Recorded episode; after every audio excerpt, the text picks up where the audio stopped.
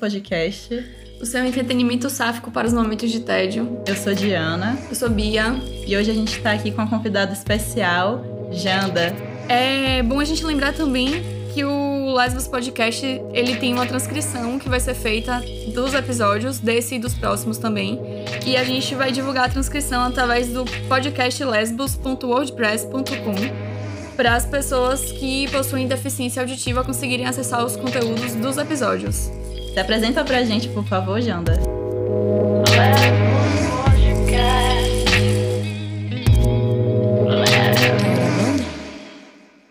É, olá, eu sou Janda Malci, sou mulher negra, periférica, é, uso dreads no cabelo,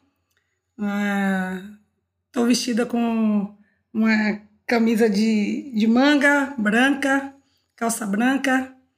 E sou nascida em Cosme de Farias, renascida em, no Gevelho da Federação, filha de Joana Borges, é, jogadora de futebol, sapatão, que mais pedagoga, educadora social. É, enfim. Mulher da política. Mulher da política também. Mulher da política, né? Esse trânsito aí político que é necessário para nossas vidas. E o que mais? Acho que é isso, né? Então, a, gente está aqui hoje porque a gente quer ouvir, né? A gente tem perguntado para nossas entrevistadas sobre esse momento que é a experiência do primeiro beijo com a mulher. A gente sabe que nossas experiências enquanto mulheres lésbicas, né, levam a gente a experimentar as coisas de formas completamente diversas, às vezes até sem mesmo se dar conta do processo, do que é que foi aquilo pra gente. E a gente quer conhecer sua história. História afetiva. E na verdade, meu primeiro beijo, eu nem é, atrelo ele a uma a lesbiandade, né? Porque o primeiro beijo, na verdade, foi com as primas, com as vizinhas, com as amigas, nas brincadeiras. Mas aí, quando o primeiro beijo acontece, eu me envolvendo com a mulher foi muito bom, porque era, foi minha amiga, né? Uma amiga, é, acho que é, sempre acontece com as melhores amigas, né? E aí a gente se apaixona, na verdade, me apaixonou por ela, pelo umbigo dela, e aí, primeiro beijo, meu Deus, que coisa mais gostosa beijar uma mulher, meu Deus, eu queria beijar toda hora. Eu, que coisa mais maravilhosa, a sensação de você estar tá beijando uma mulher né? E vocês sabem, eu beijo a mulher, meu Deus, e ela gostou. E aí eu queria voltar todo dia para beijar e foi complicado porque a gente não não conversava sobre, né?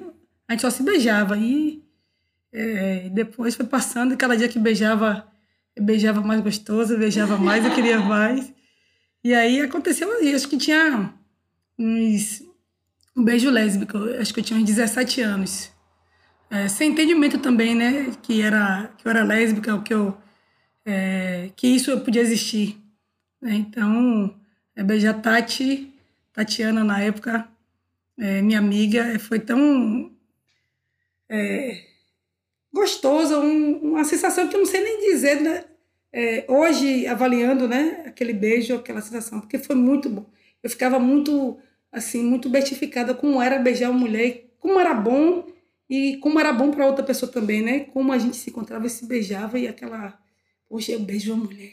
Eu beijo uma mulher. Mas você já tinha beijado homens ou. Já tinha beijado homens. Eu namorava, na, na verdade, com um homem na porta, mas tinha. Passei por essa aprovação. Passei por essa aprovação. Não foi a primeira que contou o primeiro beijo dizendo eu namorava um homem. É, namorava na porta. Tinha essa obrigação de namorar na porta, porque minhas irmãs namoravam, né? Minhas irmãs mais velhas. E minhas amigas, minhas vizinhas todas namoravam, eu tinha que namorar, eu tinha que dar um retorno para a família, para a sociedade, para meus vizinhos, né? Ficava, ah, Janda só joga bola no meio dos meninos. Fica...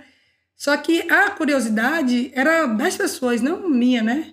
Eu ficava vendo ali é, as meninas, tinha uma vizinha que morava na rua de baixo, parecia o, o trejeito dela era masculinizado, mas eu não tinha intimidade com ela e eu ficava achando, porra, ela é massa, aquela mulher ali mas eu não entendia que meu corpo também estava pendendo é, para aquele outro lugar que não o lugar da, da, da mulher que, que feminina, né? Que gostava é, de usar saia como minhas irmãs, sainha, salto alto, nada disso. Eu nunca gostei nada disso. Então, mas também não tinha esse entendimento que era possível, né? Que esse corpo era um corpo possível, né? Então, é, beijar uma mulher e, e depois desse beijo e percebendo que havia uma, uma, alguma coisa diferente no meu corpo, na minha relação com o meu corpo, com as outras meninas, as outras irmãs, as amigas, é, foi é, muito bom. E, assim, não sei como você contou, parece que foi uma coisa muito natural, assim, de, de só rolou, assim, aquela química e foi, e você não, não necessariamente... Porque parece que pra gente se assumir sapatão, a gente precisa ter muitas reflexões, pelo menos a, a sociedade exige isso da gente, né? A gente tem que estar meio que dar o aceite de que a não submissão aos homens vai implicar muita coisa na nossa vida, né? E, e eu achei interessante como você falou, parece uma coisa muito natural, assim, né? É porque, como eu não tinha entendimento na época que eu é, me percebi gostando de uma mulher, primeiro eu gostei de uma professora, achava ela linda, a mulher tinha uma voz tão chata que eu vi depois que ela tinha uma voz tão chata, mas me apaixonei por ela, pela voz, eu ficava bestificada com a professora Adelaide, e depois Nedinora, uma mulher grande, assim, bonita, negra, usava o cabelo assim preso. Eu dizia, meu Deus, que mulher linda. Mas eu não sabia que aquilo, ali era, um, era uma atenção, né? um, um outro olhar. E, e quando eu, eu, eu tinha esse namorado e tinha esse trânsito com meus, com meus irmãos e com os vizinhos, que era, a gente tinha, é, descia para jogar bola, empinava raia, furapé, então eu não, eu não percebia que tinha, dentro daquela movimentação do meu corpo com aquelas atividades, tinha alguma coisa é, lésbica. Primeiro porque a gente não falava sobre lesbiandade, né? Não tinha ninguém, não tinha nenhuma vizinha, nenhuma amiga, nenhuma irmã que até então falava sobre isso, discutia sobre isso. Não tinha. A discussão era muito pelo contrário. Eu via sempre as minhas vizinhas, minhas irmãs engravidarem aos 14, 15, 16 anos. Então eu aos 17 e estar namorando com um cara que eu não gostava e que eu achava chato, mas eu tinha que namorar e receber ele em minha porta, achava aquilo. Mas quando eu ia para a rua e, como, e, com, e quando eu comecei a olhar para as meninas, eu dizia: que menina linda. Eu ficava sempre assim, bestificando: que menina linda. A minha colega me apaixonou por Marta, uma menina linda, ela, eu achava ela a menina mais linda da, da, da escola. Eu disse: ai, Marta. E aí eu começava a ficar próximo a elas, mas sem saber o que era aquilo ainda. Né? Roberlândia também, as meninas achavam que mulher linda. Então, com Tati, Tati era minha amiga. Então, eu namorava com um menino e Tati namorava com outro menino, que eram amigos também da rua. E aí, eu ia para casa de Tati, ficava muito lá. Quando a gente começou a, a ficar próxima, a ficar junto, a gente tomou é, uma dose de bebida que estava na casa dela. A gente tomou uma bebida e aí foi que a gente teve coragem de beijar. Mas a gente não falava o que era. Beijamos e no outro dia ela ficou sem saber o que falar, eu também fiquei sem saber o que falar. Aí me despedi e fui embora. No outro dia voltei, querendo beber de novo, porque a bebida dava. e aí a gente começou a ter esse beijo com relação, e aí foi muito foda, porque é, a gente não queria mais ficar de noite esperando os meninos, né? Que um ia para minha casa, outro. Então eles procuravam a gente, a gente dentro do quarto se beijando. E ele ficava retado lá, e quando a gente subia, a maior cara de pau, eu subia feliz, alegre, para casa. Qualquer horário que tinha disponível dentro de casa, quando a mãe dela saiu para casa dela, era uma coisa mais gostosa. Então, mas eu não tinha essa coisa de dizer eu estou fazendo isso porque eu sou lésbica, não. Não falava com ninguém, era só aquele, não era um segredo meu e dela, e que a gente não podia compartilhar com as outras pessoas, porque não sabia. Ainda que eu percebesse em Rai, que era a vizinha que tinha que usava uma carteira no bolso, e um, um oriçador no cabelo. Não sei se vocês sabem, sacam o que é oriçador. Uhum, Ela tinha o cabelo black e botava um ah. no cabelo. E aí Rai passava, achava Rai, Rai assim, tipo, pô, ela é diferente, né? Diferente. Ô, Janda, não querendo denunciar a sua idade, mas quando você tinha 17 anos, era o que? Anos 90 ou anos 2000? É só pra gente conseguir eu, avaliar eu tô com 49, faça aí a conta aí, 49. Ixi, então 49, não, faça aí. Não vou fazer a conta, não. Era não, era. Acho que era anos 90, né? Você é de que ano? 72. Então, era, era... ano 90. Por aí, é. Por aí, mais é. ou menos. E aí, é isso, eu, eu puxei isso só pra entender mesmo, porque realmente era uma ausência de referência muito grande, né? Você não tinha nem personagem ainda em TV. Ah, que a gente começa a ter essas discussões de ter personagem, personagens lésbicos nos anos 2000, então. Isso. realmente se entender enquanto uma mulher lésbica nessa época era uma, uma questão um pouco complicada. Era crise, era crise. Eu fui É. pra Igreja Universal, só pra vocês terem ideia. É complicado até hoje, né? Isso. Mas naquela época ainda era E aí, muito a mais. única coisa que a gente ouvia é que era doença. Que o homem era feito para a mulher. Minha mãe teve uma época que começou a ir para a igreja, então eu ouvia muito isso. Então, eu- minha mãe levava a gente para a igreja. E na igreja, eu pedia, né? Achando que aquilo era pecado. Eu pedia assim, oh meu Deus, tira isso de minha cabeça, Jesus. tira isso da minha cabeça, Jesus. Se for pecado, mas se não for, me arranja uma mulher aqui mesmo. É isso, né? Já que tá pecando, aproveita. Aproveita o E era pecado. porque era muita mulher dentro da igreja, né? Era muita mulher e ficava olhando se tinha alguma bonitinha, mas não gostava de nenhuma. E então me olha, quando elas iam botar olho em minha cabeça, eu ficava olhando assim pra ela, será que vai ser essa aí? Será? Porque não tinha, você. né? Então você tinha que se desenvolver sozinha. Não tinha é, ideia, não tinha conversação, não tinha diálogo, não tinha discussão sobre isso. Então eu tive que me virar com eu e Tatiana. E aí depois que abriu o caminho também, apareceu outras meninas aí, toma-lhe beijo. E eu acho que é interessante essa questão etária, assim, né? Porque hoje a gente, a gente fala, né, do orgulho, a gente fala com, né? A gente tem espaços em que a gente pode ocupar, inclusive na política, você tá aí fazendo esse, esse papel também. Mas eu vejo, né, tipo assim, eu tenho uma tia que ela é sapatona, ela mora com a mulher muitos anos e, tipo assim, sempre foi um tabu. Quando a gente era muito pequena, a gente não podia frequentar a casa dela. É, porque t- tinham as mulheres, a gente não podia saber com quem ela se relacionava, então era sempre ela que vinha até a gente. E depois, quando, quando teve o processo, não, ela já estava há muito tempo com essa mulher, foram morar juntas em outra cidade, etc. Aí era aquele tabu de não, a companheira, a parceira, aquela coisa assim de não querer dar Amiga, nome né? àquela lá. É, é. É, e era bem, bem, bem bizarro, assim. Minha família era bem homofóbica, né? Então, é, eu, eu fico pensando, assim, como isso reflete também, né? Como somos duas gerações muito diferentes. Porque eu, eu tô ali, por mais que, que eu veja ela postando aquela coisa e tal, mas ela não tem essa, essa coisa do orgulho de falar, né? É um, um trauma muito grande de você não, não poder nomear a coisa, né? Acho que quando a gente passa por esse processo de não, não saber o que a gente é, e pior ainda, né? A gente enfrentar um mundo que sabe o que a gente é e vai causar uma opressão na gente para que a gente não se assuma, é muito pesado. Né? Aí tem a vizinhança, tem a família. Na primeira família você tem que dar uma resposta. Minhas irmãs mais novas eh, engravidaram, inclusive. Minhas irmãs mais velhas. E aí eu volto lá atrás quando eu disse que eu, inclusive, na discussão que eu fazia, era para que as meninas da minha idade não engravidassem. Porque elas engravidavam muito cedo, 14, 15 anos, e acabavam assim com a vida, né? Não paravam de estudar e todas tiveram o mesmo segmento. Os trabalhos sempre eram os menores tal. E aí eu comecei a fazer a política nesse momento militância, sem saber que tá fazendo militância, que era dizer para elas: não engravidem cedo, porque vocês estão engravidando, vamos pensar, vamos estudar, vamos fazer outras coisas. E os meninos, eu ia na direção de falar com os meninos para não se envolverem na droga, na, na época que era loló, maconha, que não tinha ainda crack, né? Então comecei também nesse direcionamento. Mas falar sobre mim, o que o meu corpo sentia, aquele desejo, nem eu sabia o que era. Né? Por isso que hoje eu é, naturalizo essa conversa dentro de casa com as crianças. É, sou, como pedagoga, eu faço também essa discussão, defendo a discussão que a gente precisa trazer também para o cuidado dos profissionais da educação, porque já tem muita criança que foram violentadas por causa disso, né? Eu já percebi dentro da escola, é, dentro do, da, da Fundação Cultural que eu trabalhei também, então fazia mesmo planejamento de trabalho para discutir isso com a família, porque a gente, como eu não tinha, então hoje a gente já, eu já, já chego no shopping, já vejo as meninas jovens, adolescentes, da Damon, digo, porra, que massa, que legal. Na minha época, nem pensar. É, eu, eu venho quase 20 anos depois de você na adolescência. E ainda assim, quando eu era adolescente, isso de certo modo era um Você não é mais adolescente, não? Não. Mais A 17? cara é de jovem ainda. Sei que eu tenho um rostinho de 18, mas eu já tô quase nos 30. É, mesmo, cara, de 18. Mas aí, quando eu, quando eu era adolescente, é, essa, essa, essa questão ainda era um tabu muito maior do que o que é hoje.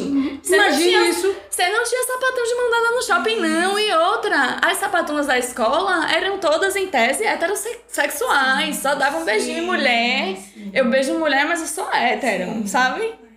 Porque é isso, né? É legal aquela coisa de ser é, beijar mulher, mas eu não sou, não namoro com mulher. E quando eu começo também, E engraçado que minha mãe começava a dizer isso. Minha mãe dizia assim: Ô Duia, minha filha, você não gosta de homem, não? Porque começou a ter um incômodo em mim de chegar um rapaz na minha porta todos os dias, querendo me beijar, namorar comigo, e aquilo eu ficava. Aí eu saía, ia pra rua, eles, quando eu chegava é, 11 horas da noite, ele tava lá, minha mãe falava, mas Gigi, eu tava aí. Eu dizia, ah, mas esse homem chato, ela. Eu não esqueço essa cena. Lá em minha casa tinha um, um beliche, né? E aí ela disse, oh, minha filha, você não gosta de homem, não? Eu dizia, oh, gente, mãe, que conversa é essa? Ó, oh, minha mãe começou a dizer isso. E aí, quando ela falou, eu disse, poxa, acho que eu não gosto de homem mesmo, não. Né? E aí, quando começa essa relação com Tatiana, e a gente se beija, a gente namora durante meses. Só que aí, à medida que a gente foi namorando, foi complicando, porque a gente não queria mais eles, né? Os amigos, os namorados. E, mas a gente precisava ter eles. Justamente porque a vizinhança começou a ter um olhar é, para o meu encontro com Tatiana, todo dia na casa de Tatiana. A mãe de Tatiana começou a brigar com Tatiana, né? Manhã não, que manhã, né? Acho que ela dizia assim, não, minha filha vai ser o que ela quiser. Meu pai não falava, porque, né, ele não ia tocar nesse assunto. E como tinha muitos irmãos, e eu sempre fui a moleque macho, como se dizia, né? Jogava bola, fazia tudo. Mas eu sabia que tinha na vizinhança alguém que estava me olhando. Então a gente não saía mais junto, eu e Tatiana, porque a gente se olhava muito, a gente queria muito, né? E aí depois de Tatiana, aí eu fui é, crescendo, né? Indo para a fase adulta, aí fui conhecendo outros lugares, outras pessoas. Aí namorei com outra menina. E aí, aos 19 anos, namorei com uma mulher de 36 anos, que coisa maravilhosa. Eu dizia, porra, tô botando pra fuder. 19 anos, pegando uma mulher de 36 anos casada. E a mulher era casada. Nossa senhora. Com um homem. E a mulher era casada com um homem. nada. Eu e a mulher era casada com um homem. Foi treta, minha filha, foi treta, porque essa mulher me ensinou muita coisa, né? E eu dizia, porra, eu boto pra lenhar, 19 anos. Eu namoro, como eu dizia assim, eu jogo bola. Não. Eu beijo na boca, sou gostosa e, e jogo bola. então foi se descobrindo assim, né? À medida que o tempo ia passando, e aí, depois que sua mãe, mãe sempre comprava roupa muito igual para mim, para minha irmã, já não queria mais as roupas iguais, porque ela saia, eu não queria usar saia, eu não queria usar vestido. E minha roupa era sempre diferente, né? Era bermuda, era short, era calça. E mãe, essa menina. é. Mas ainda também, não, ninguém falava e eu ia e ia ficando com o meu corpo livre na medida do possível, né? E aí, toma-lhe beijo, toma-lhe beijo, mas não foi fácil, não. E depois, quando eu começo a namorar e termino, consigo terminar com esse cara aos 19 anos, ia fazer 20, consigo dizer para ele que eu, não, que eu gostava de uma mulher. Eu ainda assim, quando eu comecei a namorar com uma mulher de verdade, é, era uma prima, era amiga, quando ia no lugar, era prima, amiga, nunca era minha namorada. Só depois de anos que eu fui dizer, ah, namoro uma mulher, e aí tive coragem. Mas é, é, também engraçado perceber que às vezes a gente diz que a gente namora uma mulher e a família, toda vez que encontra, coloca no lugar de amiga. Ah, não. Meu namorado prima, durou anos porque. É... E ninguém, ninguém naturalizava assim, né? Tu e cada Gigi, eu disse, mas não namoro com Gigi há muito tempo.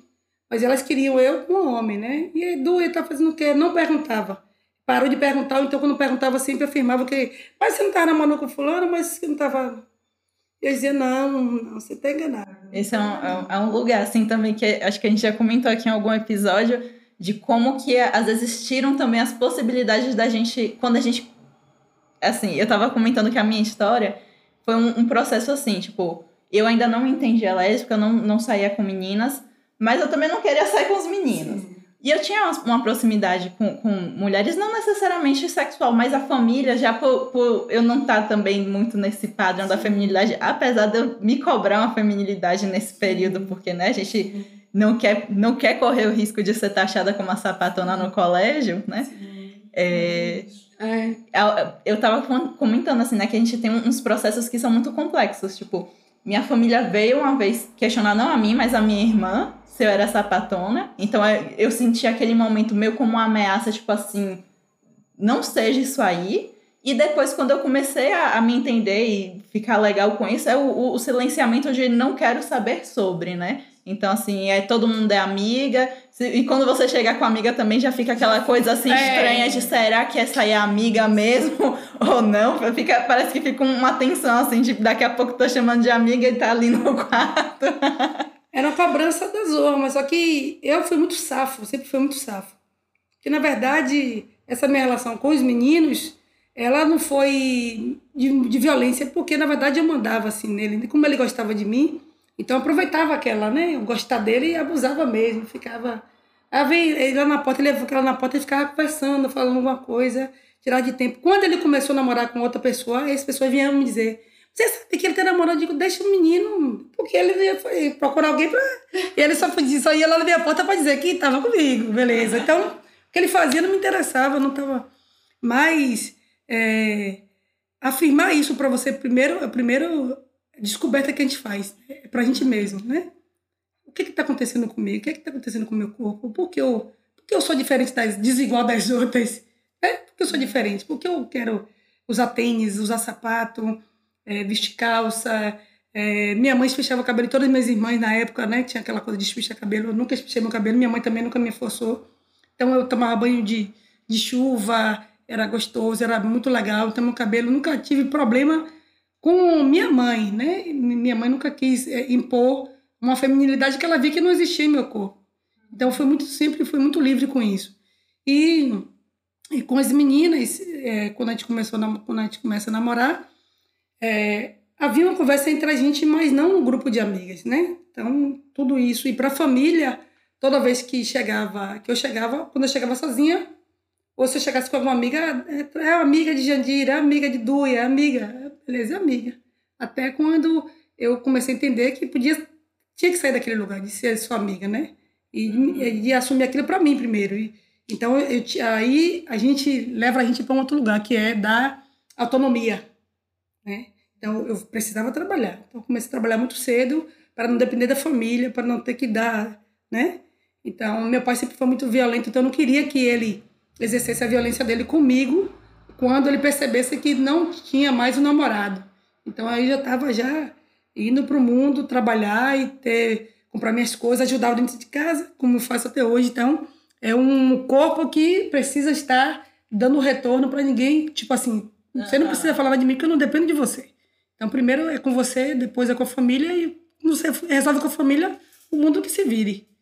Essa é uma realidade de muitas mulheres sapatonas, né? Começa logo cedo a trabalhar, se bancar para poder bancar mesmo o que ela quer bancar, né? Então, é isso, é correria, é. Não... E para as mulheres negras, pior porque eu via nas meninas brancas um outro movimento que era bonito, que era possível, né? Eu dizia, porra, por que, que a gente não é assim? Ah, tinha essa coisa em mim de achar, inclusive, eu já, eu né, teve uma época de eu querer namorar com uma menina branca porque seria mais fácil na minha cabeça, né?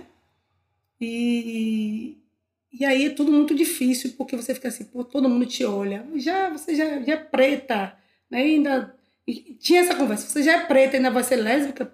É como se fosse você é, é, podre duas vezes. Depois que eu fui pra candomblé, piorou. Na é, UNEB eu senti isso, né? Preta, sapatão e macumbeira. É. Pera aí. E aí quando eu chego na UNEB... A sociedade vem com isso, né? Tipo assim, com esses marcadores, como se todos esses marcadores fossem negativos, quando na verdade não são. Uhum. Mas vem com isso assim, bem forte em cima de você. Tudo uhum. isso aqui é um pacote muito pesado. E eu percebo isso dentro da UNEB, incrível, né? Que eu, quando eu estava cursando na UNEB, nos encontros coletivos, toda vez que eu falo isso, isso me dá muito. Porque eu comecei a perceber ali, que eu dizia, UNEB, lugar que né, pensa a educação, que discute a educação, as formas de, é, é, educacionais, de, das relações. E dentro da UNEB, na minha sala, quando eu disse, fui tirar onda de falar que eu era lésbica, Preta não tem como negar que, eu sou preta, né? Então, preta, candomblessista e lésbica. Não tinha grupos de trabalho para mim. Quando a professora passava alguma atividade em grupo, estava lenhada. Ninguém me convidava. Se você que não estava lá na época fosse da, da minha sala e não estivesse na sala, você já estava. Seu nome estava no grupo, mas o meu que estava na sala, não. Incrível. Aí... E eu comecei a perceber isso depois, que eu disse, uhum. por que que tá acontecendo? Aí eu disse, porra, é porque eu sou de candomblé, tinha muitas é, colegas que eram evangélicas e porque eu sou gay, lésbica. Então, assim, para elas era muita afronta, né? Era muita violência para elas. É, é, porque enxergam, enxergam esse corpo como um corpo violento, né? O corpo que não, não é submisso é um corpo violento, sendo que é o contrário, né? É o contrário. Então, eu ficava... Quando, quando, quando eu comecei a me dar conta daquilo, meu desejo pela universidade foi cessando. Eu quase não concluo o meu curso e tenho dificuldade até hoje, o mestrado, toda hora penso, tenho vários, o mestrado, para o doutorado já tem encaminhamento, mas eu não consigo ainda, estou trabalhando isso, inclusive, na, na, na análise, porque eu não conseguia terminar meu curso. Eu só consegui porque, na época, eu estava casada, é, e minha companheira, que eh, já era da, da, da, universidade também, ela ficava, você precisa, você é muito inteligente, você precisa escrever seu sobre projeto, não fica assim, não. Eu, eu dormia, eu tinha um sono de manhã, eu, a minha turma era pela manhã, eu não conseguia acordar, não conseguia ir para a universidade, porque era muito violento, você se dá conta disso. Era universidade pública? É, o NEB, Universidade do Estado da Bahia. Imagine, dentro da UNEB. Mas é isso, é porque no episódio passado a gente estava uhum. falando da situação da UFBA. E eu acho que a UFBA tem uma coisa de ser mais aberta, mas também é uma universidade pública que é muito mais branca do que a UNEB. Sim, sim. Né? Então, essas coisas e a gente que estava falando da nossa experiência, ela e também tem uma outra brancas, questão né? Então... também, a gente vem de um curso, né, que é o bacharelado interdisciplinar, sim, que é um curso sim. muito mais aberto não, você entra na salsa, tem viado e, e sapatão. Você tá no paraíso. Você tá de boa. É, sacou? E ainda assim, às vezes tem um, mas aí também é, é um ou outro, né? Uhum. Um ou outro professor que vem com uma ideia ainda muito classicista Sim. e colonial sobre Sim. a universidade. E aí tem, mas sempre tem um embate também, porque a gente já é preparado lá pra. É, eu posso contar isso como sorte que eu tive umas duas é, professoras que elas faziam, como já tinham experiência, né? E treinar o NEB também talvez um pouco mais, já com a idade mais avançada, então já tinha uma experiência de vida, de prática, né? Prática social. E aí as professoras pegavam esse meu conhecimento e levavam para a discussão dentro da sala de aula.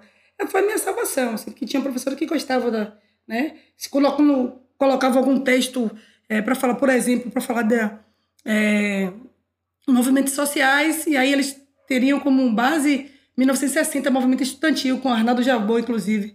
E aí eu disse, não, esse texto aqui não me contempla. Movimento, movimento social acontece lá em 1835. Aí trazia outra discussão, trazia outras, outras é, verdades. E aí as professoras diziam, pô, mas não tinha pensado nisso. Já não digo, mas é, acontece. Né? No GV da Federação, depois é, é, com a Revolta dos Malês. Aí eu falo um monte de coisa. Então isso me ajudou também, porque tinha uma outra experiência, mais dependesse se eu ficasse alocada aos textos, né, aquela coisa conservadora né, da discussão, é, engessada ali, eu teria me fudido. Né? Então, é, terminar esse curso não foi fácil. E aí eu perguntava à professora, posso fazer meu trabalho sozinha? Pode, era sempre os melhores trabalhos, né? Porque as outras meninas eram evangélicas, as que não eram, eram tudo também, né? Aquele negocinho é, arrumadinha, bonequinha arrumadinha, que não tinha essa vivência, que não tinha esse olhar né, que é necessário ter dentro da universidade. Mas que também te coloca num lugar que a gente já comentou aqui, que é o da solidão da, da das lésbicas, Sim. né? Ainda mais quando você vai reunindo tantos outros marcadores. Isso, na hora, né? da, na hora da formatura, eu não queria formar. Não queria não participei de festas. Elas eh, me repudiaram o tempo todo. Na hora da, da formatura, já você eu não, eu não, não participei com nada com vocês. Vocês não, não foram meus colegas durante todo esse processo, durante cinco anos. Agora vocês querem. Não fui. E aí saí, eu só consegui também formar porque eu saí do turno da manhã fui para a noite. Aí ficou mais leve. Aí as discussões, as, as colegas e os colegas, Ângelo tem alguns colegas da noite que foram bem tranquilos comigo. Mas da manhã não tem nenhuma, a não ser Larissa, quem se relaciona assim. E quando eu falo isso na frente de Larissa, e Larissa também está, é, ela ensejando, é verdade. Eu sou testemunha. Entende? Então não é fácil para a gente não, é tudo muito difícil.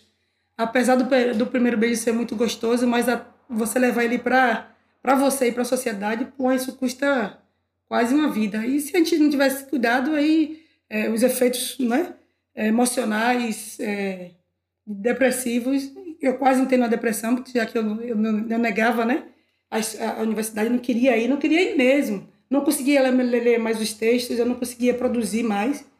Então, foi preciso uma força-tarefa para que eu conseguisse é voltar, pegar outras disciplinas à noite, fazer. E, e, hoje eu digo que eu só consegui terminar esse curso por causa da minha companheira lá. Se não fosse ela, eu não teria conseguido.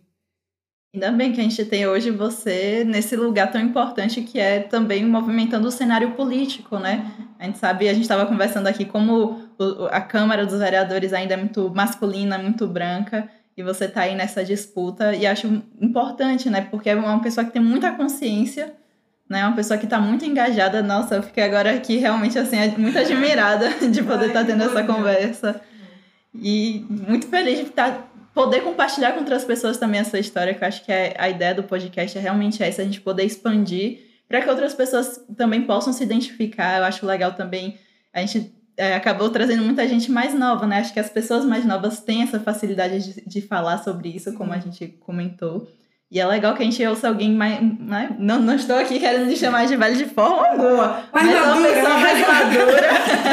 Na verdade, é de uma outra geração, né? Exato. É muito legal também porque a gente percebe que existem várias questões que vão se modificando e se transformando no decorrer das gerações e das discussões, né? Como, por exemplo, a discussão do feminismo, ela acaba também influenciando nessa mudança de visão desse mundo como um todo. E especialmente essa visão foi proporcionada pelo feminismo que foi desenvolvido pelas mulheres negras. Que a gente entra nessa discussão das interseccionalidades, dos marcadores, e como tudo isso se traduz na política, e como toda essa vivência também, eu tenho certeza que você leva para, para, para a sua atuação política, né? Isso. Inclusive, quando a gente fala hoje em feminismo, isso foi, também foi para uma luta para a gente com as mulheres, porque se falava em feminismo, mas era um feminismo que não tinha as mulheres negras, né? Não tinha participação. Né? Então, quando a gente consegue se inserir, quando a gente consegue reivindicar, e aí você vai reivindicar um, um, um, um montante de coisas que não estavam ali discutido, né? Porque é, no feminismo, o que, é que as mulheres queriam? Defender a presença dela na universidade, é, no trabalho, ser autônoma, ter autonomia. E as, muitas mulheres negras lá queriam só ser reconhecida como gente. Como gente. Porque não tinha discussão de mulheres negras, não se falava em mulheres negras. E só Sojourner Truth já falava, né? Eu também não sou mulher, porque eu não posso estar aqui, né? Falando por mim, defendendo a, a, as demandas da nossa comunidade, das mulheres negras. Então, quando a gente vem, vem nessa, nessa trajetória que se, que se aloca dentro da política, que hoje Janda viu né, toda essa discussão dessas mulheres, Lélia Gonzalez, mulheres que estavam no feminismo, mas não são lésbicas, né? Aí você é, transita com é, Lélia, com Luísa Barrios, com Angela Davis, Bell Hooks tal, tal, e tantas outras mulheres, você vai pegando cada coisinha daquela ali, você vai dizendo, poxa, não, isso daqui eu preciso trazer para cá.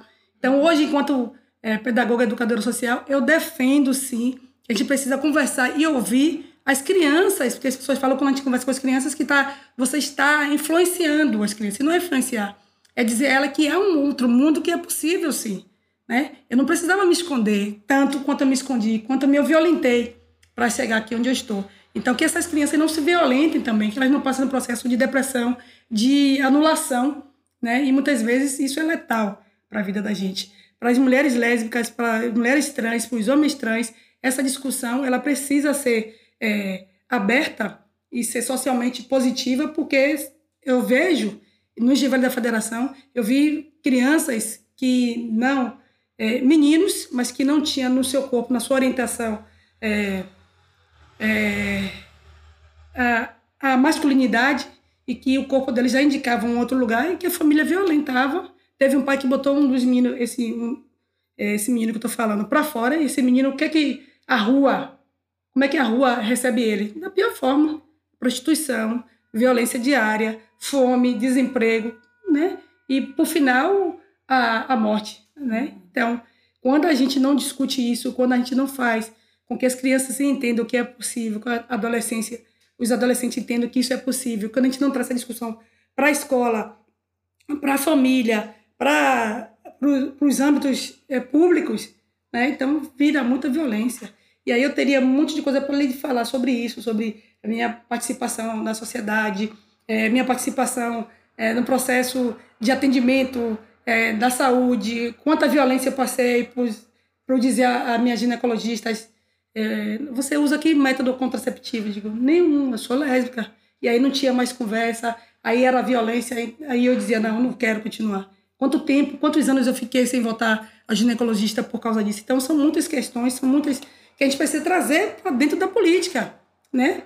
A política precisa inserir é, leis que é, obriguem os, os, servidores públicos a respeitar esses corpos. Uhum. Né? A escola, a, a diretoria, a, o corpo pedagógico precisa entender que a vida dela é a vida dela, mas que dentro da escola há uma diversidade, né? uma diversidade de, de corpo, de gênero, de, de, de, de, de diversos é, fatores. Então, quando a escola não trata isso, e violenta, porque a professora que é evangélica, ela quer impor a, a fé dela para as crianças, né? Quer obrigar você ler o Pai Nosso, o Pai Nosso é, na entrada da, da aula, quer obrigar você, sabe, há um monte de coisa, ler a Bíblia, então isso não cabe à escola, né? Então, a gente está, eu estou nesse embate justamente para entrar né, nesse lugar, ter um, um, um gabinete que seja possível essas discussões, que a gente construa coletivamente, como a gente construiu uma, um projeto, eu digo, a gente construiu um projeto para Salvador, ouvindo que não foi fácil, né? E eu disse, eu não quero ninguém viciado em política. Eu não quero, Gina, mas você tem que trazer alguém. Eu digo, não, a gente vai aprender junto, porque a ideia era essa. Né? Construir que uma nova política. Eu como lésbica, né? Elba como lésbica de Itapuã, é, que é da área de educação também, é, Mirella, é, Suede, que é uma trans, então, ouvir essas pessoas, ouvir o pessoal da educação, ouvir o pessoal da saúde e construir um projeto político que não foi fácil, né? mas era necessário. Então, quando eu estou me colocando, quando eu sou convidada a sair como candidata, eu digo, pô, e eu dizia assim, mas eu, eu saí candidata, não, tem tantas outras mulheres que são foda, que são né, mais vividas, que têm uma experiência. Não, não é você. Porque você tem esse trato com a juventude, você tem entrada com a, com a, com a dança, com a música, com a bola, com o esporte, com a saúde. Então, é, outra dificuldade que nós tivemos também na campanha foi qual é o seu, seu, seu emblema? Eu digo, pô, mas um só? Vamos quebrar essa hegemonia aí de ter, ah, eu defendo o cachorro, eu defendo os animais. Não, a gente defende uma interseccionalidade de, de, de é, sociais que são necessárias. Tem a saúde, o esporte, a cultura, né? 4004 é da saúde, é educação, ela é do babá. Então é isso. Então, é, eu hoje tenho essa esse pouquinho de, de experiência. E na campanha eu peguei tantas outras. E aí tem um outro, outro lance dentro da. É, dentro dessa discussão que é eu não me entendi, e só depois eu estou escrevendo sobre isso, inclusive, que eu, no processo da campanha, eu não me coloquei enquanto candidata, não consegui. Eu já vivi, fiz várias campanhas, fui convidada a participar de várias campanhas, acreditava no, no projeto coletivo de alguns candidatos e algumas candidatas, participava. E quando chegou a minha campanha, eu não conseguia sair. As meninas brigavam comigo, Jana, você precisa deixar isso. Eu não conseguia. Tive dificuldade, briguei muito com elas. E depois eu pedi desculpa a elas e disse assim, eu não consegui ser candidata. Porque não é fácil pra gente, né? Negra, lésbica, sem dinheiro. Então eu tinha que fazer minha campanha, eu não podia ficar, né? Eu não podia ficar como... É, não tinha dinheiro para pagar profissionais da comunicação, de eram minhas amigas que estão até hoje. Elba sai de lá de Itapuã, vem me acompanhar aqui, na, tentando trazer ela para o partido também, porque é necessário Elba estar dentro também, mulher lésbica de Itapuã, tem tantas outras questões. Então, é, é pensando nisso tudo que a gente tá, é, recebe isso e diz assim, poxa, será? Então, eu disse assim, uma coisa que eu aprendi agora nessa campanha foi, na próxima, nos próximos pleitos, se eu sair candidata, se eu estiver, é, me oferecer esse lugar novamente, eu digo me oferecer nem o partido, não, que o partido não oferece isso a gente. O partido quer usar a gente como escadaria, como número. Mas é, é, as pessoas que me convidaram para estar nesse pleito, se eu sair novamente, eu vou ter outro entendimento. Eu vou precisar me colocar quanto candidata, me ver quanto candidata. Né? Que eu não fui nessa, mas que é, também dentro dessa dificuldade. Né? É, a política não é feita para gente, para mulheres negras, para mulheres lésbicas, para mulheres candomblecistas, não é. E, apesar, e mesmo a gente construindo hoje um partido, uma, passando por um processo de autorreforma, e o partido, nas discussões, fala que é necessário ter a paridade de gênero e de raça. Isso é teórico. Na prática, totalmente diferente. Então, eu não vou entrar nessa discussão agora também, porque isso seria outro podcast. É, mas, assim, acho muito massa, muito massa que você tenha topado participar.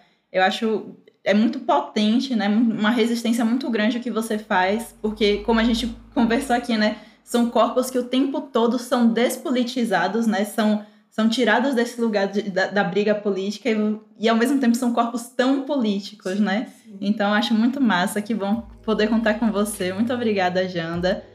E a gente vai ficando por aqui. Fiquem de olho no próximo eh, episódio que vai sair. E é isso. Beijão, galera. Tchau, tchau. Valeu, Janda. Valeu, meninas. Tamo aí. Lembrando que o Lesbos Podcast tem apoio financeiro do Prêmio Cultura Palma da Mão, Programa Aldir Blanc Bahia, Secretaria de Cultura, Governo do Estado da Bahia, Secretaria Especial da Cultura, Ministério do Turismo e Governo Federal. Nos vemos no próximo episódio. Tchau!